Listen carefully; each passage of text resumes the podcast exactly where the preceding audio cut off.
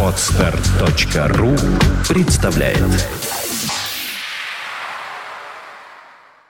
Свободное радио Компьюлента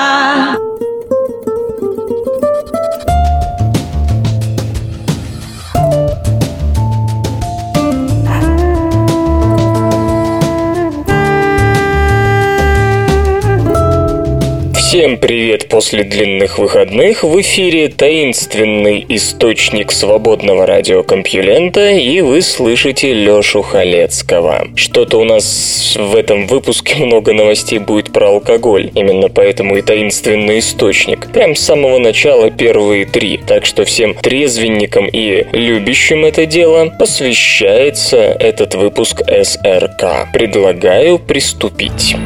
Наука и техника. Можно ли продлить жизнь красным вином?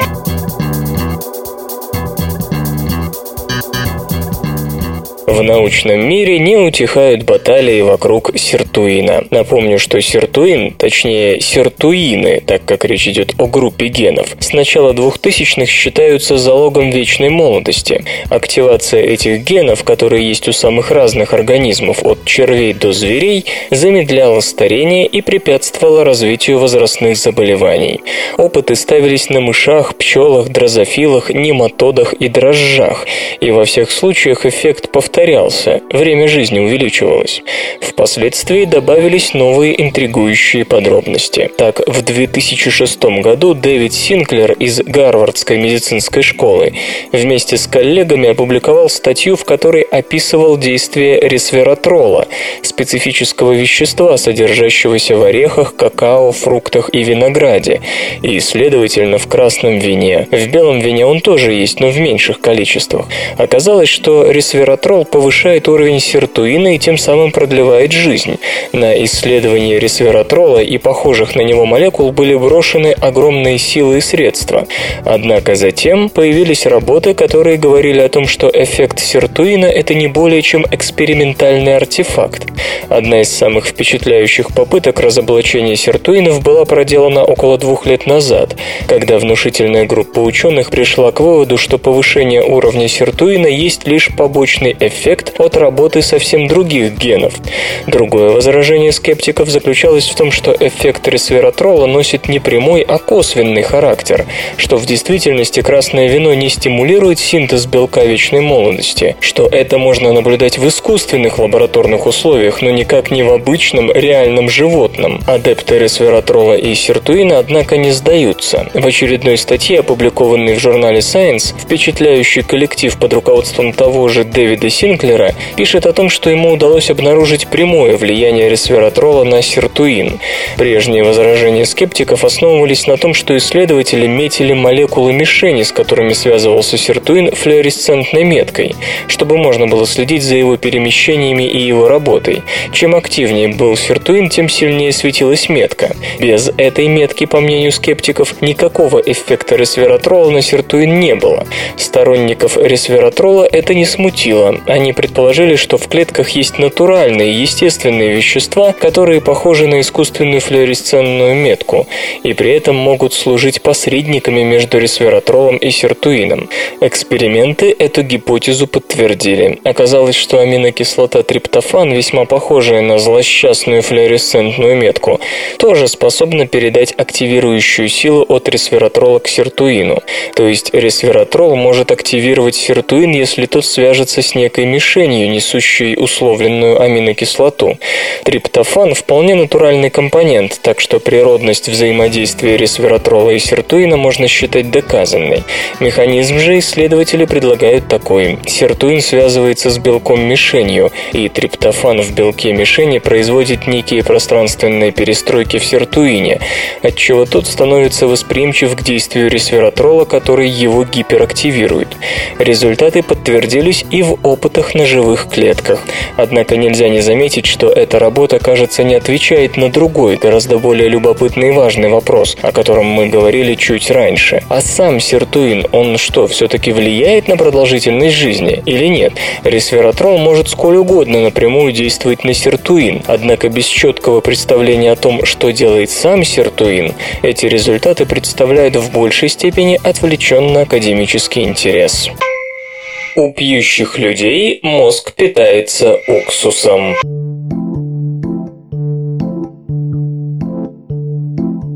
Попав в организм, алкоголь рано или поздно инфильтруется в печень, которая его разрушает. Один из побочных продуктов этого разрушения – ацетат, или, грубо говоря, уксусная кислота.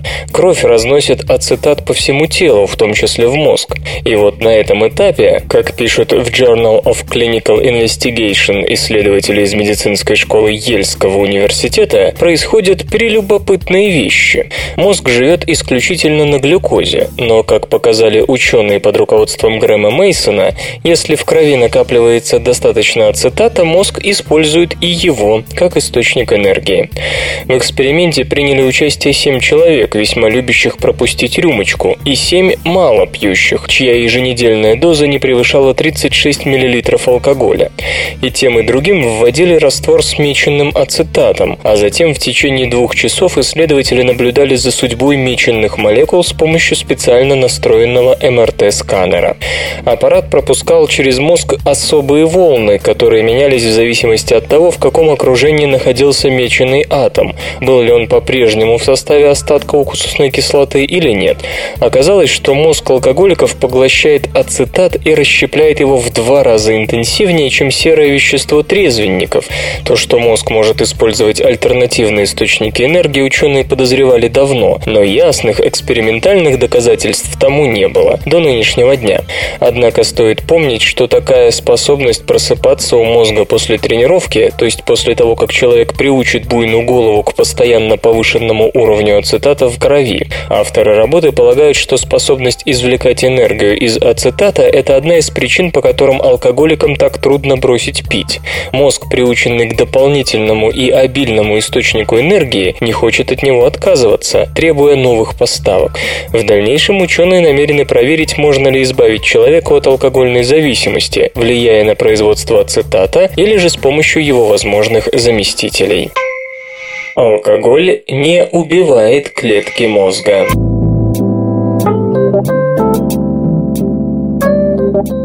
Проснувшись с сильнейшим похмельем, нетрудно вообразить себе мучительную гибель клеток мозга. Может быть, все дело в последней рюмке? Действительно, алкоголь наносит вред мозгу. Он делает это несколькими способами, но ни один из них не убивает клетки мозга напрямую. Мозг состоит из нервных нейронов и глиальных клеток. Они взаимодействуют друг с другом, отправляя сигналы из одной части мозга в другую и дают указания остальному организму. Благодаря клеткам мозга мы испытываем также различные ощущения и эмоции. Выпейте хотя бы немного, и у вас необъяснимым образом повысится настроение. Это значит, что алкоголь уже подействовал на работу клеток мозга. Но все подобные изменения обратимы. Алкоголь не способен вывести клетку из строя навеки. Напротив, есть некоторые свидетельства в пользу того, что умеренное употребление алкоголя связано с улучшением работы мозга. В 2005 году австралийское исследование, охватившее 7500 человек в трех возрастных категориях, начала третьего десятка, пятого и седьмого, показало, что умеренно пьющие, не более 14 стандартных порций для мужчин и 7 для женщин в неделю, или одна австралийская порция 12,7 мл алкоголя, функционируют лучше, чем не пьющие, выпивающие и пьяницы. В то же время есть доказательства, что даже умеренное употребление алкоголя может ухудшить пластичность мозга и снизить производство клеток. Американские Американские исследователи две недели поили крыс, повысив концентрацию алкоголя в крови примерно до 0,08%. Этот уровень не вредил моторным навыкам и краткосрочному обучению грызунов, но влиял на способность мозга порождать и сохранять новые клетки, снижая ее на 40%. Ну а чрезмерное употребление алкоголя, несомненно, самым серьезным образом отражается на работе мозга. Если пить долго и упорно, можно повредить соединение между клетками мозга, не затронув сами клетки. Атрофия и усадка мозга, повышение риска инсульта и болезни Альцгеймера – верные друзья алкоголика. При этом алкоголь не убивает клетки мозга. Как такое может быть? Алкоголизм нарушает нормальное функционирование печени, и та уже не способна эффективно обезвреживать токсины. В результате яды добираются до мозга и приводят к печеночной энцефалопатии. Результатом становятся когнитивные и психические расстройства, нарушение сна, кома, смерть. Другой путь косвенного воздействия алкоголя на мозг заключается в нарушении работы пищеварительной системы. Недостаток витамина В1, тиамина, вызывает такие заболевания головного мозга, как синдром Гайи-Вернике, спутанность сознания, паралич движений глаз и синдром Корсакова, неспособность запоминать текущие события, нарушение координации движений. Может быть, бросить пить вообще? Национальный совет здравоохранения и медицинских исследований Австралии рекомендует здоровому взрослому человеку принимать не более двух стандартных порций в день. То есть с вас, слушатель, хватит одной полулитровой бутылки пива. И чем меньше вы будете пить, тем существеннее снизится риск расстроить свое здоровье. Если вас угораздило попасть в плохую компанию, постарайтесь не пить более четырех стандартных порций за раз, эквивалент литра пива. Кстати, сказанное относится к обоим полам. Что касается беременных красавиц и молодежи до 18 лет, то им лучше не пить вовсе. Человеческие клетки сделали мышей умнее.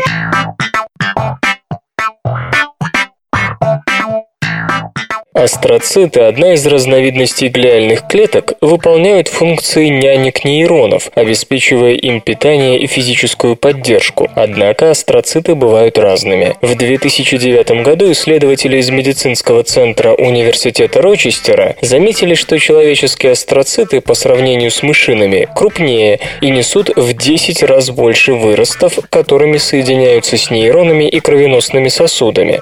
Чтобы понять, имеет ли эта разница какой какое-то значение для мозга в целом, ученые под руководством Стивена Голдмана и Майкина Недергарда пересадили мышам человеческие клетки-предшественники астроцитов. Большая часть пересаженных клеток, как пишут исследователи в журнале Cell Stem Cell, так и осталась предшественниками, но некоторые превратились в полноценные астроциты, выглядевшие вполне обычными человеческими клетками.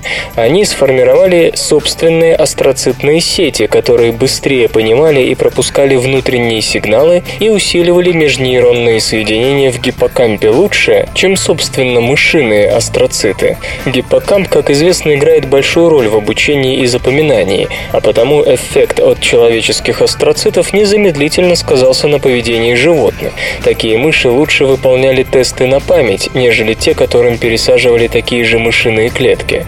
Грызуны, например, с первого раза запоминали, что за особым звуком следует слабый, но не неприятный электрический разряд, и страх перед таким звуком у мышей с человеческими клетками в голове сохранялся на протяжении трех дней, пока шел эксперимент. При этом обычные животные за это время так и не смогли толком усвоить связь между специфическим звуком и неприятными ощущениями. И это не все. В опытах с водяными лабиринтами животные с человеческими астроцитами в два раза быстрее находили выход из него, а также быстрее узнавали знакомые объекты, даже если обстановка вокруг была незнакомой. Иными словами, человеческие клетки нейроглии делали мышей умнее, и это заставляет по-новому взглянуть на эволюцию мозга.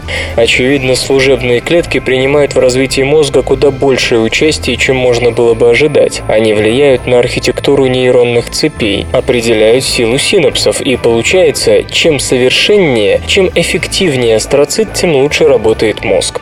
И теперь очевидно, что психоневрологические проблемы могут возникать возникать как раз потому, что служебные клетки мозга плохо выполняют свою работу, что сказывается на функционировании уже самих нейронов. Однако, как справедливо замечают критики, в данном случае не совсем понятно, чему мы обязаны таким эффектом, то ли человеческим астроцитам самим по себе, то ли каким-то молекулярно-генетическим изменениям, которые произошли в человеческих клетках в мышином окружении. В дальнейшем авторы исследований как раз собираются прояснить этот вопрос. Кроме того, того, ученые планируют проверить, будут ли грызуны умнеть от глиальных клеток других приматов, к примеру, шимпанзе или макак. Железо и гаджеты. Новый Facebook смартфон получит тачскрин размером 4,3 дюйма.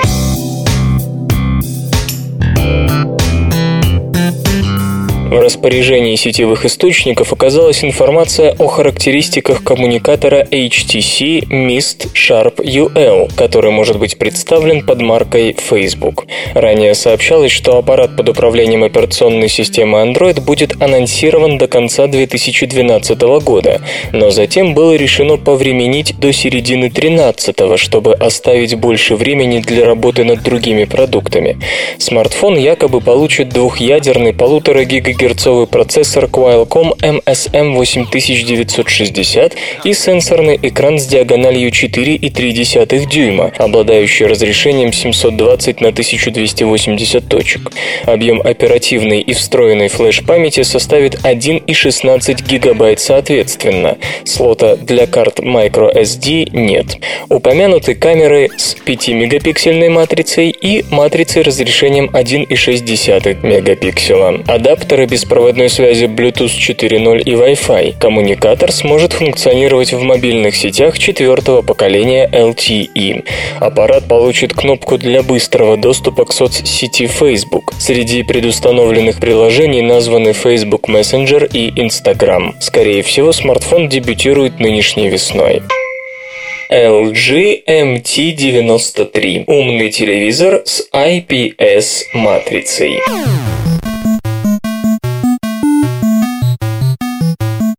Компания LG анонсировала телевизор MT93 с возможностью работы с интернет-сервисами и веб-приложениями. Умная панель выполнена на IPS-матрице с диагональю 27 дюймов. Разрешение составляет 1920 на 1080 пикселов. Формат Full HD. Яркость равна 250 кандела на метр квадратный. Время отклика 5 миллисекунд. Телевизор оборудован аудиосистемой 3D Sound Zooming с двумя 7-ваттными динамиками, сетевым Ethernet-контроллером, тремя портами USB, двумя интерфейсами HDMI, компонентным и композитным видеовходами. Поддерживается работа с трехмерным контентом. В новинке реализована технология Intel WiDi, которая позволяет передавать изображение с компьютера на телевизор через беспроводное соединение. Кроме того, упомянут стандарт беспроводной передачи мультимедийного сигнала Miracast. Комплект поставки включает включает пульт дистанционного управления Magic Remote. В европродажу панель поступит до конца марта, цена пока не называется. Вслух и с выражением читаю стихотворение. Николай Глазков «Глухонемые».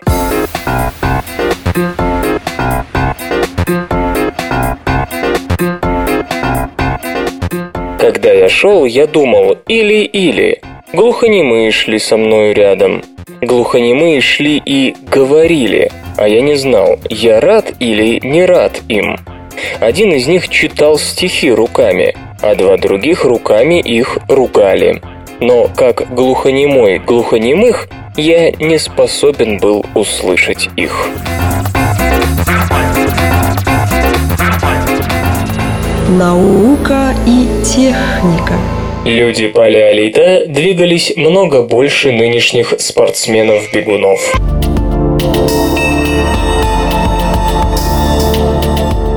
Колин Шоу и Джей Сток, специалисты по физической антропологии из Кембриджского университета, утверждают, останки людей каменного века, равно как и их неандертальских двоюродных братьев, прямо указывают на то, что и те, и другие передвигались на огромные расстояния, и эти дистанции значительно превышают покрываемые профессиональными бегунами современности или группами охотников-собирателей недавнего прошлого.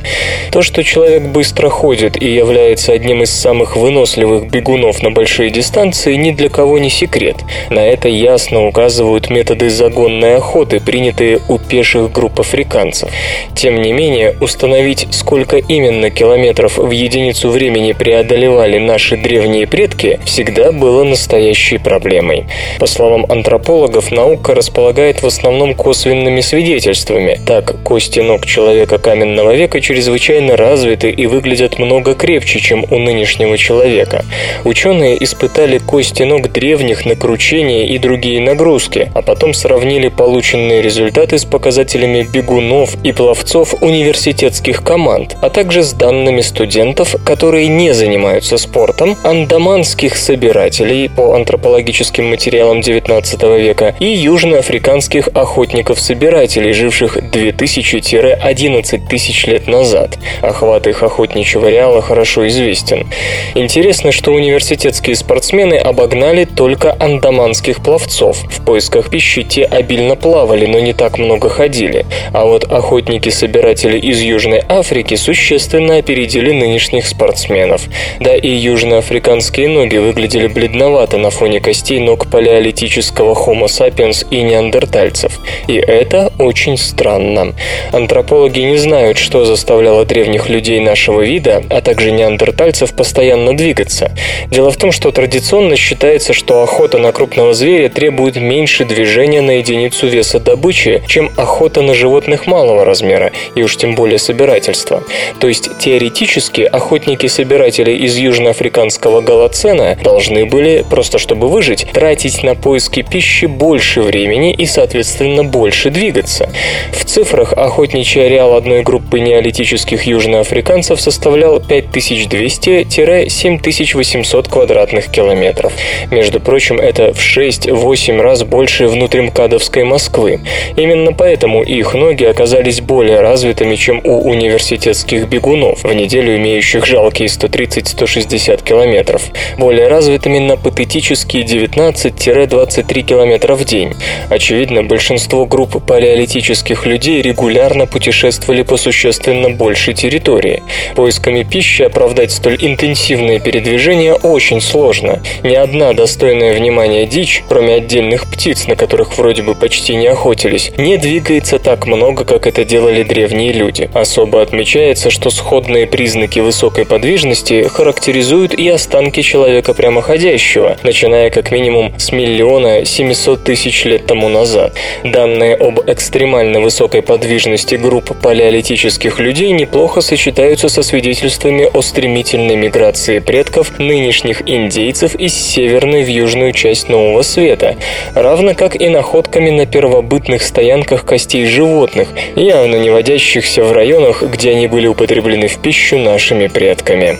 Второе исследование, проведенное Дэвидом Нэшем с коллегами по университету Брайтона, Великобритания, предполагает, что причина аномальной подвижности заключается в поисках дефицитных ресурсов, точнее одного из них – камня для изготовления орудий труда и оружия, что в ту эпоху часто означало одни и те же предметы.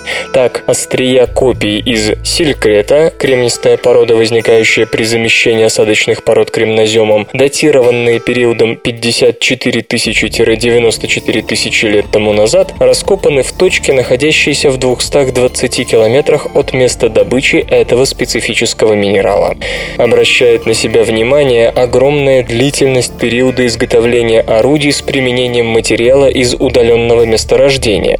Исходя из нее, исследователь предполагает наличие систематической возвратной миграции к месторождению с последующим откочеванием назад. Ранее следы использования кремния из далеких мест уже встречались, но никогда еще перенос сырья не наблюдался на протяжении нескольких десятков тысяч лет. Впрочем, выдвинутая ученым гипотеза о походах за сырьем не истина в последней инстанции. Группы, жившие в 220 километрах, могли переносить эту породу для обмена с близлежащими племенами-посредниками и тем самым устранять нужду в долгих путешествиях. Кстати, сами по себе данные о происхождении материала для изготовления оружия и орудий не считаются абсолютно убедительными среди антропологов. В частности, в 1971 году химический анализ каменного резца, найденного на восточном побережье США и выполненного в стилистике салютрийской культуры, показал, что он изготовлен из французского, а не североамериканского кремния. В то же время основанная на таких исходных свидетельствах салютрейская гипотеза о палеолитических миграциях европейцев через Атлантический океан до сих пор воспринимается антропологическим сообществом, мягко говоря, сдержанно. На Марсе обнаружены древние подземные каналы.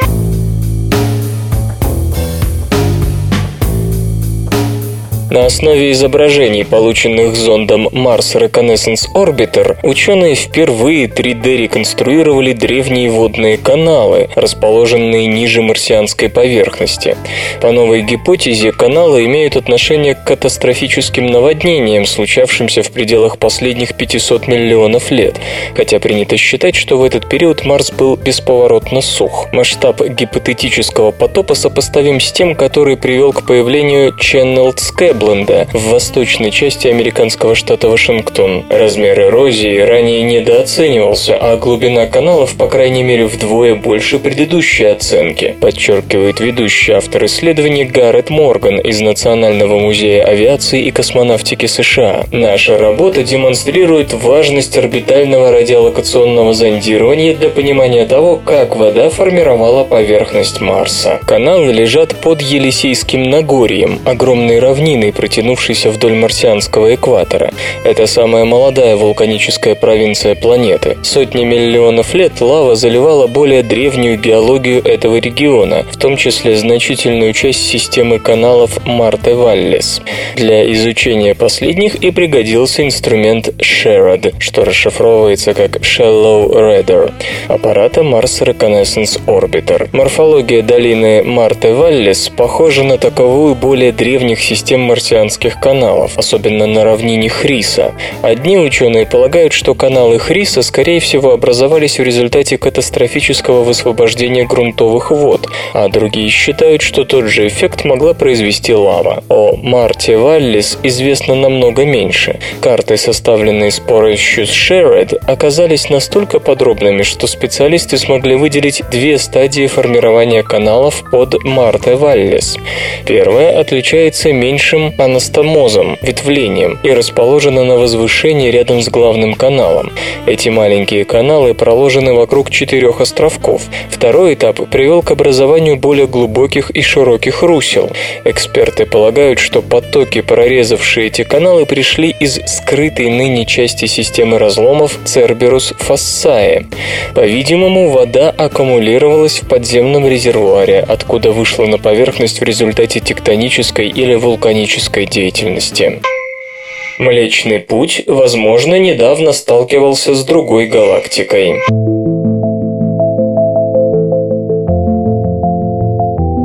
Некоторое время назад астрономы обнаружили, что вверх и вниз от диска нашей галактики поднимаются лепестки, состоящие из заряженных частиц. Они были чрезвычайно большими. В обе стороны от диска, диаметром 100 тысяч световых лет, пузыри простирались на 30 тысяч световых лет. Ясно, что их породила экстраординарная активность сверхмассивной черной дыры в центре галактики. Других сил, способных оставить столь титанические следы, мы пока не знаем знаем.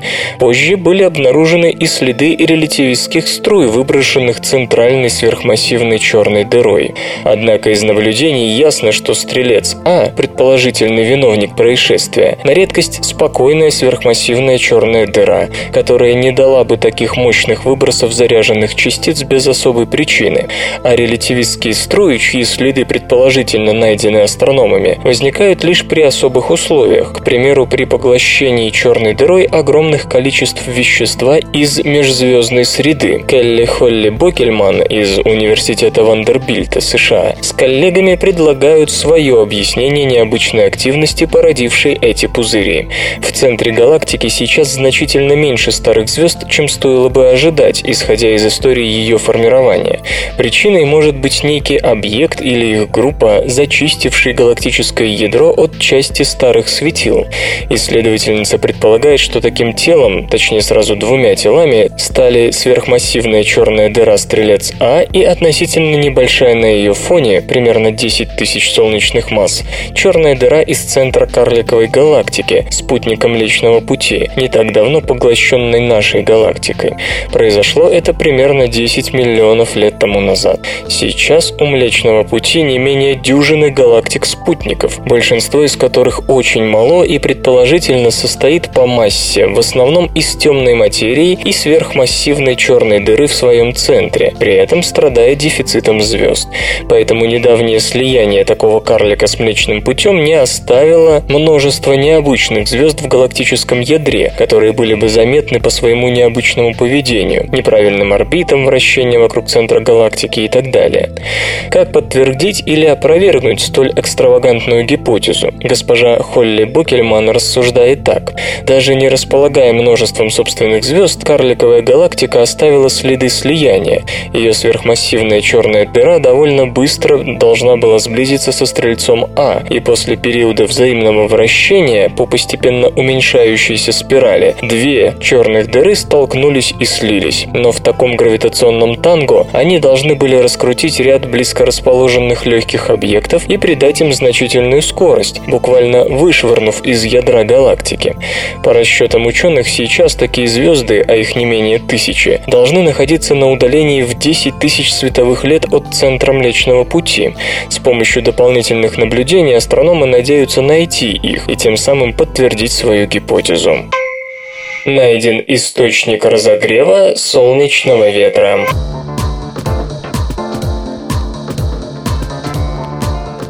Солнечный ветер – явление с трудом поддающееся целостному анализу. С одной стороны, все просто. Это поток ионизированных частиц, вылетающий из солнечной короны в окружающее космическое пространство со скоростями 300-1200 км в секунду. Но есть детали. Как только ветер покидает Солнце, он не теряет скорость, а почему-то утраивает ее. И вместо того, чтобы охлаждаться, он, оставляя светило, наоборот нагревается. Кроме того, наибольшее ускорение измерения получают не легчайшие его частицы, а напротив, самые тяжелые. Ответ неожиданно нашелся в материалах одного из самых древних среди активных научных аппаратов НАСА WIND, запущенный в 94-м, на два года позже запланированного, он настолько стар, что в качестве памяти используют магнитные кассеты. Тем не менее, аппарат имеет хоть и тяжелое, но надежное экранирование от космической радиации, а также множество дублирующих систем и приличный запас топлива, позволяющий ему оставаться активным по сей день.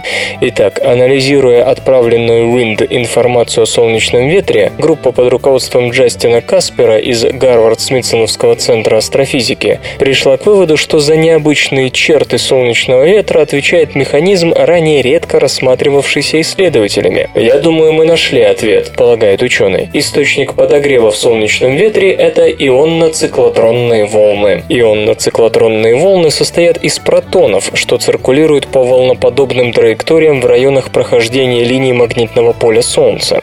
Исходя от светила, такие волны разогревают газ до миллионов градусов и ускоряют поток его частиц до миллионов же километров в час. Согласно данным господина Каспера, эти ранее теоретически предсказанные ионно-циклотронные волны и впрямь существуют, доходя как минимум до окрестностей Земли, где и работает зарегистрировавший их следы WIND. Химические элементы солнечного ветра, такие как водород и гелий, а также ионы более тяжелых элементов, дуют с разной скоростью и имеют разную температуру. При этом их температура меняется с изменением направления. Мы долго удивлялись тому, что более тяжелые элементы в солнечном ветре двигаются быстрее и имеют более высокие температуры, комментирует Джастин Каспер. Ведь это противоречит здравому смыслу. Однако теория ионного циклотрона, природного космического резонансного циклического ускорителя, двигателя, отвечающего за разгон частиц космического ветра, способна объяснить это кажущееся противоречие.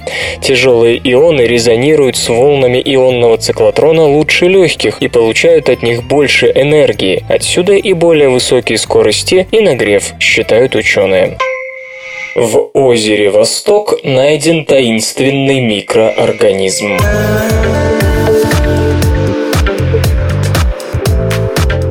Пробы воды из озера Восток, расположенного под восточно-антарктическим ледяным щитом, содержат бактерию, которая, по-видимому, не относится ни к одной из известных групп. Новая форма жизни? Ну, в общем, еще не доказана. Российские ученые вскрыли озеро Восток в феврале 2012 года, потратив несколько лет на бурение льда толщиной более 3 км 700 метров. Водоем был отрезан от остального мира на протяжении 14 миллионов лет. В качестве смазки россияне использовали керосин, содержащий бактерии. Оттого у специалистов возникли опасения, что тем самым озеро может быть загрязнено. Но этого, похоже, удалось избежать. Как только бур достиг озера, он был автоматически извлечен в ответ на изменение давления. Вскоре в скважину хлынула замерзшая вода, вытолкнув керосин вверх. С мая прошлого года Сергей Булат из Петербургского института ядерной физики имени Константинова и его коллеги изучают образцы воды, застывшей на буре. По их словам, пробы оказались очень грязными, с большим количеством керосина. Предварительный генетический анализ, о результатах которого сообщалось в октябре, показал бактерии из бурового раствора, а не из озера. Дальнейшее сравнение образцов ДНК с базой данных загрязняющих веществ позволило определить короткие фрагменты ДНК, принадлежащие 19 известным видам бактерий. Все они либо из загрязнителей, либо с кожи человека. Но 20 экземпляр выдался необычным. Сходство с известными группами бактерий не превысило 86%. Это может означать, что он принадлежит совершенно новому виду. Это обнадеживает, но мы пока не очень много об этом знаем, комментирует Дэвид Пирс из британской антарктической службы. По его словам, было бы странно, если бы в озере Восток не было жизни, ведь организмы выживают во всевозможных экстремальных условиях. Чрезвычайно любопытно понять, как тамошняя жизнь отличается от остальной. Господин Пирс изучал образцы из озера Ходжсон, которое находится всего в нескольких метрах под льдом Западной Антарктиды. Он утверждает, что 25% генетических последовательностей, найденных им, не совпадают с базой данных ДНК. Поэтому одна лишь необычная последовательность еще не доказывает, что бактерия из Востока относится к новой группе. Есть длинный список тестов, необходимых для проверки. Кроме того, результат надо будет повторить в других лабораториях, спешит напомнить Мартин Сигерт из Бристольского университета Великобритания, который в прошлом году возглавлял неудачную попытку добуриться до другого антарктического озера – Элсуорт.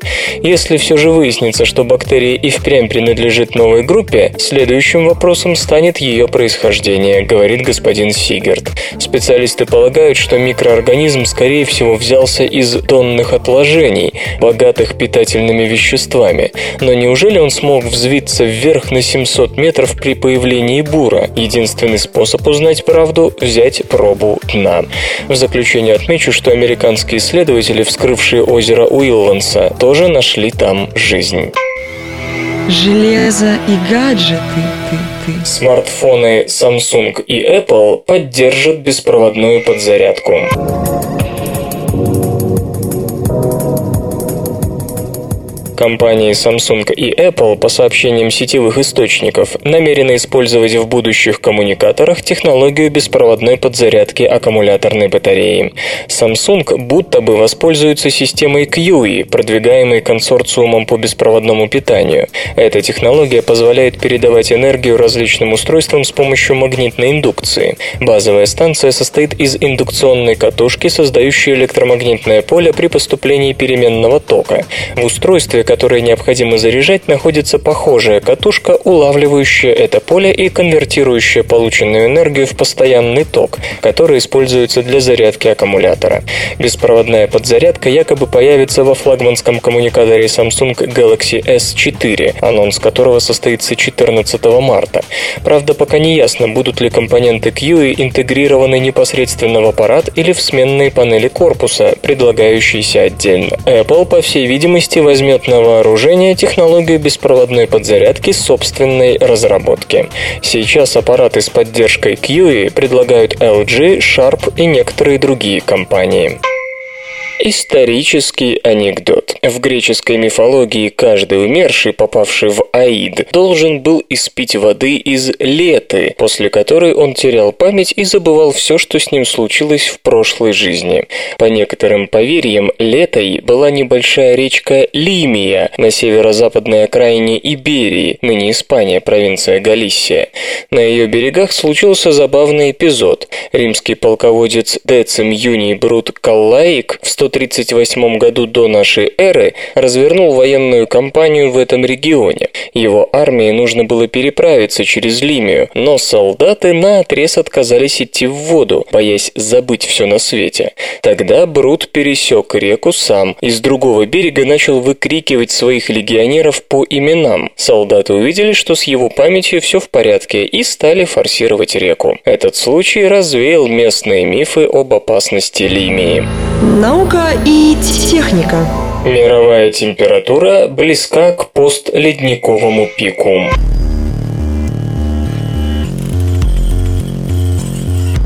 Среднемировая температура сейчас выше, чем на протяжении примерно 75% последних 11 300 лет. Об этом свидетельствуют новые исследования. И если верить климатическим моделям, к концу этого века температура будет самой высокой за все время с окончания последнего ледникового периода. Инструментальные климатические наблюдения начались лишь в конце XIX века. О том, что было раньше, ученые пытаются узнать по кольцам кольцам деревьев и изотопным соотношением в пещерных минеральных образованиях, но каждый из таких архивов способен рассказать только о региональной температуре и к тому же в ограниченном временном промежутке.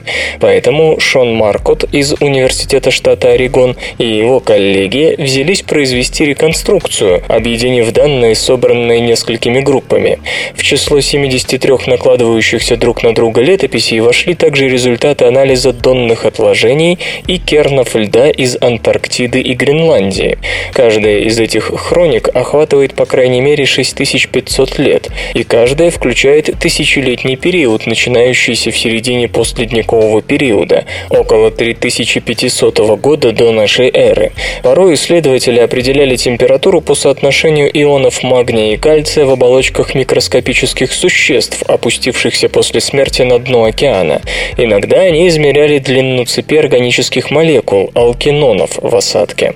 Выяснилось, что после ледникового периода среднемировая температура поднималась, пока не достигла плато в промежутке между 7500 и 3500 годами до нашей эры. Затем началась долгосрочная тенденция к охлаждению, достигшая минимума в период с 1450 по 1850 годы.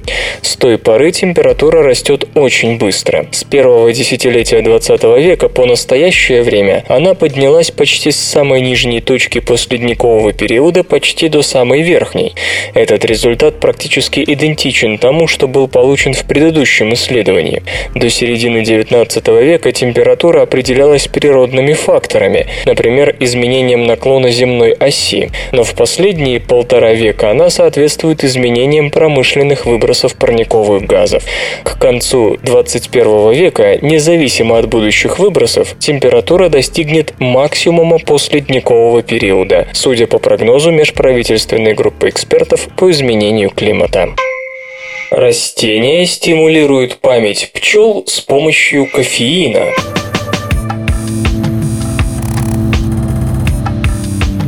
Некоторые растения, к примеру, кофейные или цитрусовые деревья, производят нектар с кофеином, и содержание в таком нектаре кофеина для насекомых-опылителей вполне сопоставимо с чашкой кофе, если применить человеческие масштабы. Мы знаем, какой эффект кофе оказывает на человека, но что испытывают от кофеина пчелы, шмели, бабочки и так далее. Чтобы выяснить это, Джеральдина Райт из Университета Ньюкасла, Великобритания, вместе с коллегами из нескольких крупнейших британских научных центров составила следующий опыт. Пчел учили запоминать сахарную награду по запаху 1 гексанола, причем некоторым насекомым в сироп добавляли кофеин. Предполагалось, что кофеин помогает пчелам запомнить связь между специфическим запахом и сладким вознаграждением. Однако, как пишут исследователи в журнале Science, на обучение, то есть на первичное запоминание, кофеин оказывал слабое влияние. После кофеина пчелы лишь чуть быстрее запоминали, что запах запах гексанола означает угощение. Но вот на что кофеин влиял весомо, так это на долговременную память. Оказалось, что в течение суток после урока пчелы прилетали на угощение в три раза чаще, если их обучение проходило под кофеином. И еще 72 часа такие пчелы наведывались к угощению в два раза чаще, чем те, которым кофе не давали. По словам ученых, кофеин не влияет на способность насекомых чувствовать запахи, но действует на их когнитивные способности. В мозгу у пчел есть нейроны, похожие на клетки гиппокампа млекопитающих, а гиппокамп, как известно, является одним из важнейших центров памяти. Эти клетки активно участвуют в ассоциативном обучении. Кофеин влиял как раз на такие клетки, и чем активнее они работали, тем прочнее у пчел была ассоциативная связь между запахом и сиропом. При этом у кофеина есть предельно допустимая концентрация, и избытка этого вещества насекомые избегают, чтобы не отравиться. То есть растениям, которые решили использовать кофеин для привлечения опылителей, нужно быть очень осторожными и не перебрать с кофеиновой крепостью нектара, чтобы не отпугнуть насекомых. Google патентует систему тыльного управления гаджетами.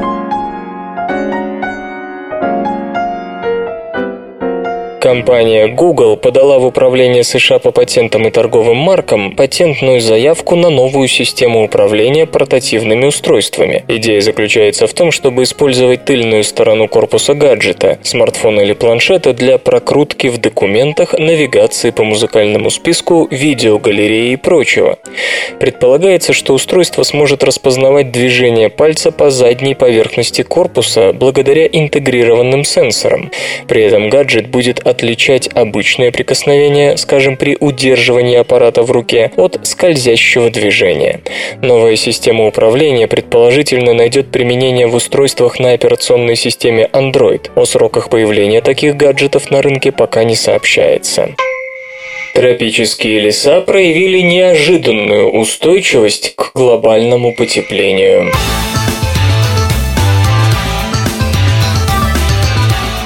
Маловероятно, что тропические леса вымрут в результате прогнозируемого в этом веке роста выбросов парниковых газов в атмосферу, полагает новое исследование. Анализ опровергает предыдущие работы, которые предсказывали катастрофическую потерю лесов Амазонии в качестве одного из самых значительных последствий изменения климата. В ходе крупнейшего в своем роде исследования международная научная группа провела моделирование воздействия выбросов на количество углерода за запертого в тропических лесах Амазонии, Центральной Америки, Азии и Африки, вплоть до 2100 года. Специалисты сравнили результаты 22 климатических моделей с результатами симуляции процессов, происходящих на поверхности планеты. Везде и всюду, за исключением одного лишь случая, тропические леса сохраняли свои запасы углерода в трех регионах из четырех, несмотря на рост атмосферной концентрации углекислого газа. В то же время ведущие ведущий автор Крис Хантингфорд из Центра экологии и гидрологии Великобритании подчеркивает, что неопределенность сохраняется. По-прежнему трудно предсказать, как изменится климат на региональном уровне. Кроме того, все модели по-разному смотрят на климат. Единственный случай, когда была предсказана потеря биомассы тропическими лесами Амазонии и Центральной Америки, возник при использовании модели HED-CM3, разработанной Центром HED для Метеобюро Великобритании. Британии. Одно из исследований, основанных на этой модели, уже предсказывало массовое вымирание амазонского леса. Питер Кокс из Эксетерского университета Великобритания, принимавший участие в обеих работах, поясняет, что в отличие от других моделей, HED CM3 прогнозирует сильную засуху в бассейне Амазонки. Но в свете новых данных и улучшенного моделирования эта сушь выглядит сейчас гораздо менее вероятной. Тем не менее, господин Кокс тоже отмечает большую неопределенность в том, как леса реагируют на изменения климата. Одно из других исследований с участием отчасти тех же авторов показало, что навредить лесам может одно только повышение температуры. Каждый градус приведет к высвобождению из тропиков около 50 миллиардов тонн углерода. С другой стороны, атмосферный углекислый газ способствует росту растений, что может полностью компенсировать эффект прогнозируемого увеличения выбросов. Но это пока лишь гипотеза. Неизвестно и то, как леса отреагируют на учащение экстремальных погодных условий, неизбежных при изменении климата. Microchip представляет технологию передачи данных Bodycom.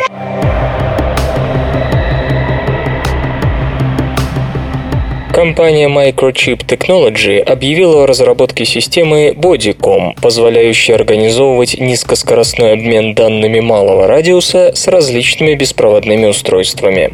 Bodycom использует емкостную связь. Каналом передачи информации при этом выступает человеческое тело.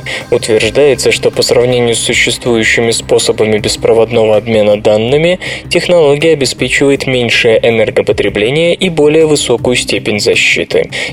Поддерживает двустороннюю аутентификацию. Благодаря отсутствию радиочастотного приема передатчика серьезно снижается расход энергии и стоимость электронных компонентов. Поддерживаются методы шифрования Keylog и AES-128. Предполагается, что Bodycom найдет применение в различных охранных системах, электронных замках, медицинских системах мониторинга, игровых устройствах, огнестрельном оружии и прочем. Игры. Ричард Гэрриот собирает деньги на игру.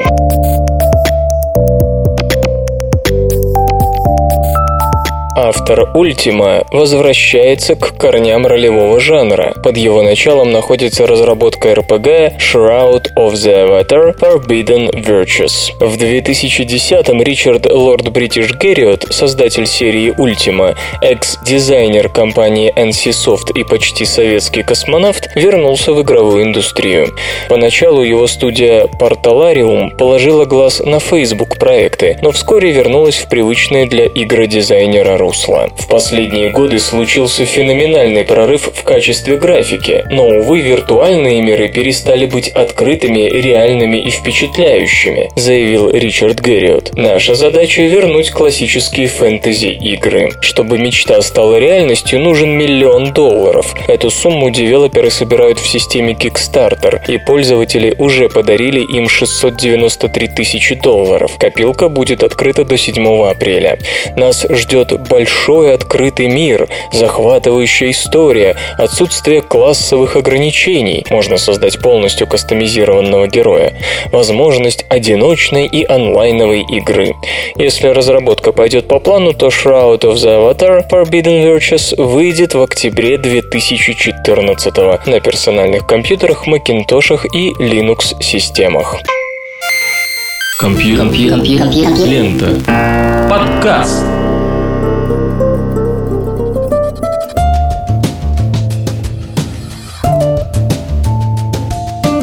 Таинственный источник иссяк. Еще больше интересных новостей будет завтра. Вы слышали Лешу Халецкого, свободное радио Компьюлента и музыкальный финиш. Свободное радио Компьюлента. Скачать другие выпуски подкаста вы можете на podster.ru